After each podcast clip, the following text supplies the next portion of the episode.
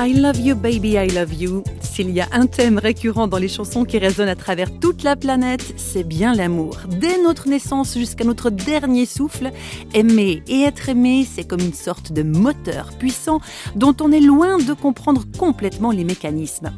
Mais réflexion faite, est-ce qu'il ne serait pas utile de préciser ce qu'on entend par amour?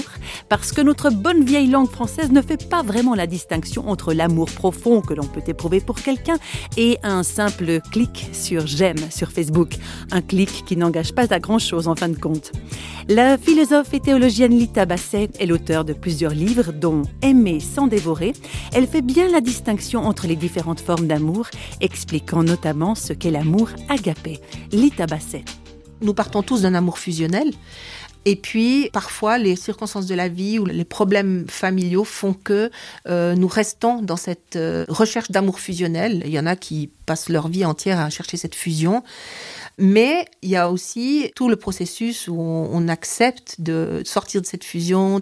Et alors, nous pouvons à ce moment-là avancer vers une forme d'amour qui est beaucoup plus, entre guillemets, gratuite entre guillemets inconditionnelle. Et c'est agapé, c'est une forme d'amour en fait qu'on trouve dans les évangiles et qui signifie aimer sans escompter le retour, sans escompter la réciprocité dans le sens que à fond perdu. Enfin, ça va dans les paroles de Jésus sur aimer vos ennemis, euh, prier pour ceux qui vous persécutent. C'est toute cette idée que euh, l'être humain est capable d'aimer quelqu'un malgré le mal qu'il lui fait ou par-delà le mal qu'il lui fait ou qu'il lui a fait.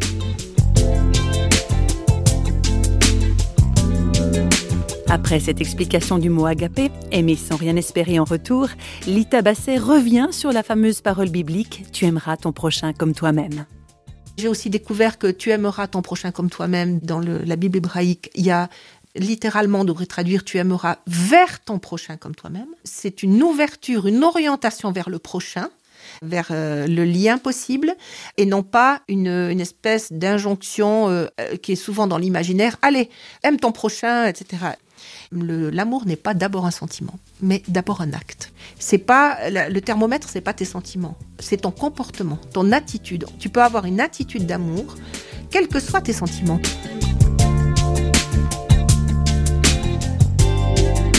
Et pour Lita Basset, cela se vérifie dans les paroles et les actes mêmes de Jésus-Christ.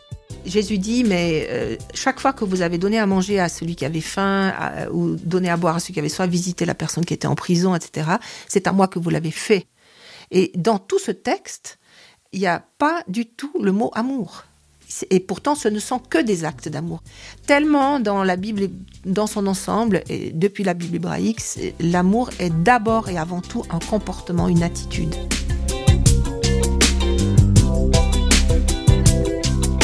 Aimer son prochain comme soi-même, mais avis qu'on n'a pas fini de réfléchir au sens de ces paroles et surtout à leur implication. Qui a dit que c'était facile d'aimer?